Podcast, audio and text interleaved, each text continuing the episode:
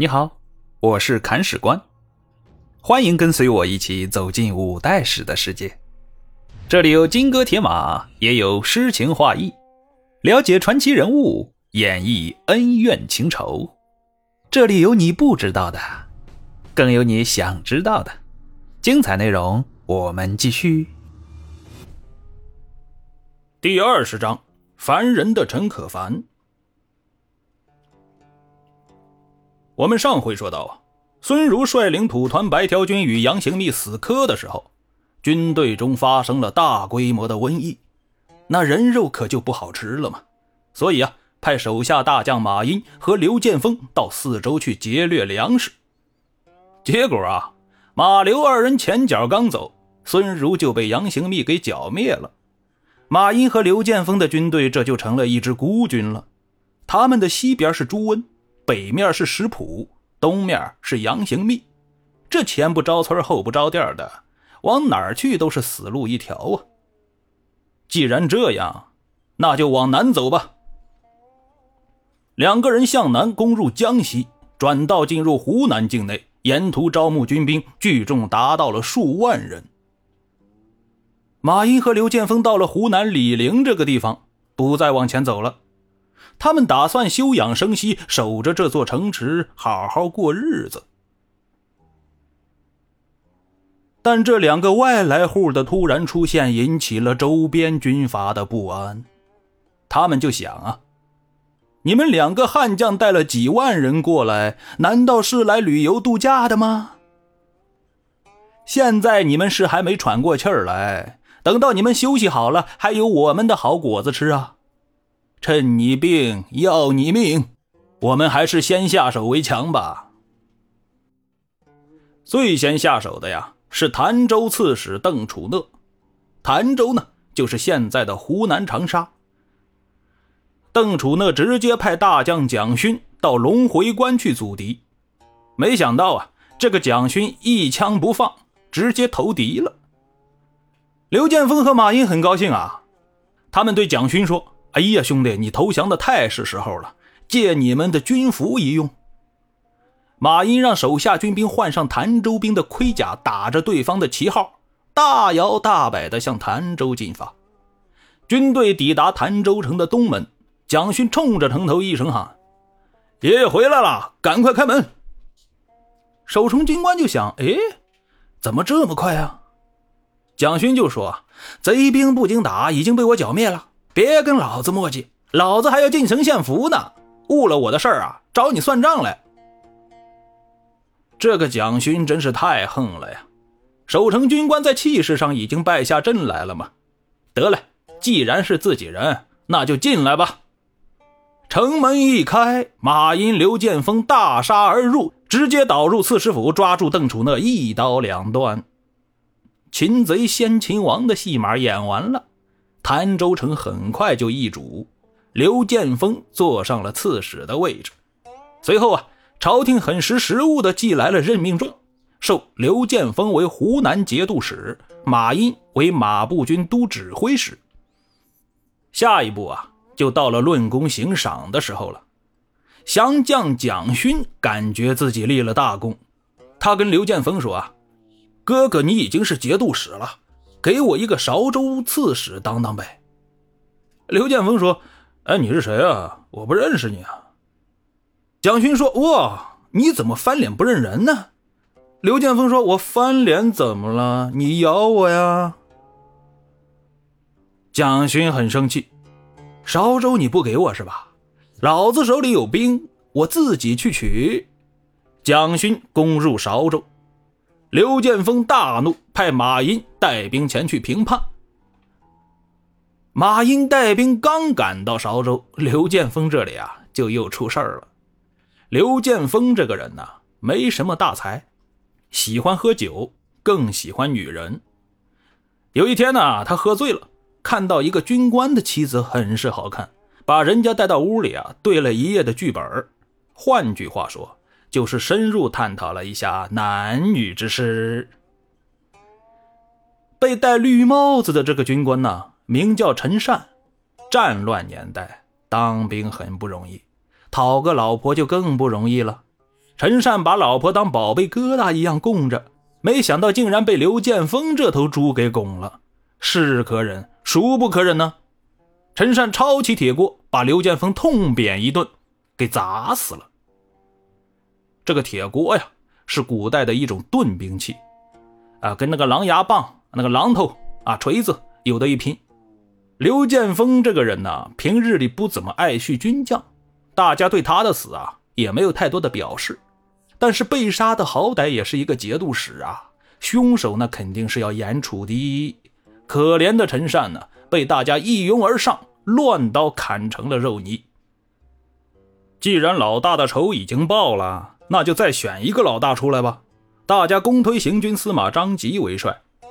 张吉很开心呐，天上掉下个大馅饼，还正好砸到自己头上了。他兴高采烈地乘着高头大马到帅府就任，没想到啊，刚到大门口，马失前蹄，张吉一头栽了下来，摔骨折了。我们说古人很信命啊，也很信一些偶然现象，认为那是上天给的警示。张吉就想啊，这又不是行军打仗，马是良马，我的体重也没问题呀。怎么刚到帅府门口就失足了呢？这是不是预示着我不能接任节度使的位子啊？否则就会有祸患缠身呢？张吉冷静下来，仔细分析当时的局势。马英战功卓著，他现在领兵在外，在军中的威信很高。如果我坐上了节度使的位置，他会不会服气呢？现在可是乱世啊，骄兵悍卒很难驾驭。我一个文臣坐到太高的位置上，怕是不保险吧？到时候别把自己的脑袋给弄丢喽。这样一番思量下来呀，张吉打死也不想做节度使的位置了。他对手下的将帅们说：“我不能做你们的主帅，马殷很英勇，我们可以一起推立他为节度使吗？”正所谓。无非如主也，马公英勇，可供立之。既然这样，那大家也没有意见。于是啊，派姚延章到韶州去迎接马殷。马殷这里正在攻城呢，见到姚延章来了，他就问呢：“怎么回事啊？”姚延章说：“啊，也没什么，就是接你回去啊，做节度使去。”随后啊，姚延章把潭州城内发生的事情向马英诉说了一遍。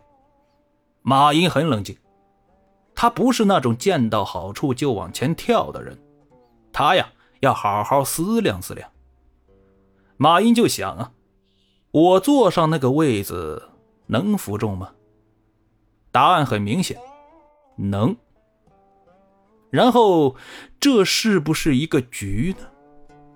比如说。张吉已经坐上了那个位子，怕我造反，所以引诱我回去，一刀杀掉。嗯，不是没有这个可能啊。马英这里正瞻前顾后，左思右想呢。旁边的姚延章说话了，他对马英说：“啊，您和刘龙香、张司马关系都很好，三人如同一体。”如今刘龙香被杀，张司马受伤，这正是老天让您做主帅呢，别再犹豫了。刘龙香就是指刘建锋，张司马就是张吉。古人喜欢用对方的官职来称呼对方，这是一种敬称。姚延章的这些话呀，迅速打消了马殷的顾虑，他觉得这说的有道理呀，于是啊，让部将李琼继续率兵攻打韶州。自己呀，星夜返回潭州。马英到了潭州城，众将齐来称贺。张吉因为摔断了腿，被人用监鱼抬着过来相见。马英见他来了呀，赶快下拜。为什么呀？因为现在张吉的官职比马英要高。张吉一看这样，那可使不得呀，对马英说：“别这样，别这样，别这样，哪有主帅拜见下属的道理呀？”于是啊。把马殷请到帅位上，领着众人一同参拜。随后啊，朝廷任命马殷为潭州刺史。这样一来啊，马殷就顺顺当当的走上了主位。正所谓新官上任三把火，既然坐到了高位，那就要展示作为啊，不然这位置坐的也不牢靠啊。接下来啊，马英开始对外扩张，他派秦延辉、李琼等人接连攻打连州、韶州、郴州、衡州、道州、永州，连战连捷，皆下之。这一番操作下来啊，又引起了一个人的不安，这个人。叫做刘世正，他呀，当时是桂馆观察使。唐朝的时候啊，观察使的级别比节度使要低一些，职权也没有节度使那么大，朝廷对他们的控制还是比较严密的。因此啊，观察使在地方的实力普遍较弱，但这个较弱啊，也只是相对节度使比较而言。毕竟对方也是地方上首屈一指的大员嘛，力量啊仍然是不容小觑的。当时的桂馆观察使统领着桂、吴、贺、连、柳、傅、昭、桓、荣、古、司唐、巩、象十三州，实力还是十分雄厚的。马英的快速扩张威胁到了刘世正，两个人都心照不宣，开始磨刀霍霍，就等着好好干一场。而面对着正统的老牌军阀，马英还是有点底气不足的，所以啊，他写了一封信给刘世正，想和对方和平共处。而送信的人呢，到了双方的边境上，被一个人拦下了。这个人呢，是刘世正的手下，这是一员将领，名叫陈可凡。啊，这个陈可凡的“凡”呢，是一个王字旁，一个“帆”的那个字。但是这个人呢，是真的很招人烦。接下来啊，这个很招人烦的陈可凡和信使进行了下面这一段对话。他问信使啊：“你是干什么的？”信使就说：“我是送信的。”陈可凡问：“谁写给谁的信呢？”信使就说：“马刺是写给刘观察使的信呢。”陈可凡拉了一个长调：“哦，好好打仗不行吗？写啥信呢？你回去吧。”信使一看，嘿，对方不放路嘛，没辙，只能灰溜溜的回去了。马英见到信使回来，就问呢：“你怎么这么快就回来了？信送到了吗？”信使说：“没送到。”马英冲着门口一声喊。来来来，刀斧手，刀斧手，刀斧手，来一下啊！这样一来，信使就慌了，别杀我，别杀我！去的路上啊，被陈可凡给拦住了。他让我给您带句话，他说啊，让我们好好打仗，不要老想着写信啥的，没用。马英一听就怒了，我写信是为了免动刀戈，可不是服软呐！你们这么爱打仗是吧？那我就打给你们看。接下来，马英派大将李琼带领精兵七千攻打陈可凡。陈可凡同学怎么也没有想到敌人来的这么快啊！一战而败，本人和手下两千大兵全部被擒。现在的陈可凡很后悔啊，人家好好的写信就放人家过去呗，何必打打杀杀呢？然而啊，更后悔的事情还在后面呢。李琼感觉啊，俘虏了这些军兵是个累赘，还得给他们吃的东西，这个军粮也不够用啊，所以啊，挖了个大坑，把这些人全部给坑杀了。看到没？拦截了一个信使，多管了一次闲事儿，然后就葬送了整支军队。这个陈可凡呢，也真是够悲催的。接下来啊，李琼率领大军。一路高歌猛进，围住了桂馆观察使的治所桂林，猛攻十日下之，虏刘世正。随后，马英派遣大军尽收桂馆下属的十三州，湖南大部分的土地尽归马英麾下。而按照谁打下来的土地就归谁的道理，朝廷很快就拜马英为武安军节度使。至此啊。湖南的马楚政权算是正式发家了。马英现在坐拥湖南呢，他十分想念一个人，这个人就是他的弟弟马从。那现在这个马从在哪里呢？答案是在淮南的杨行密那里。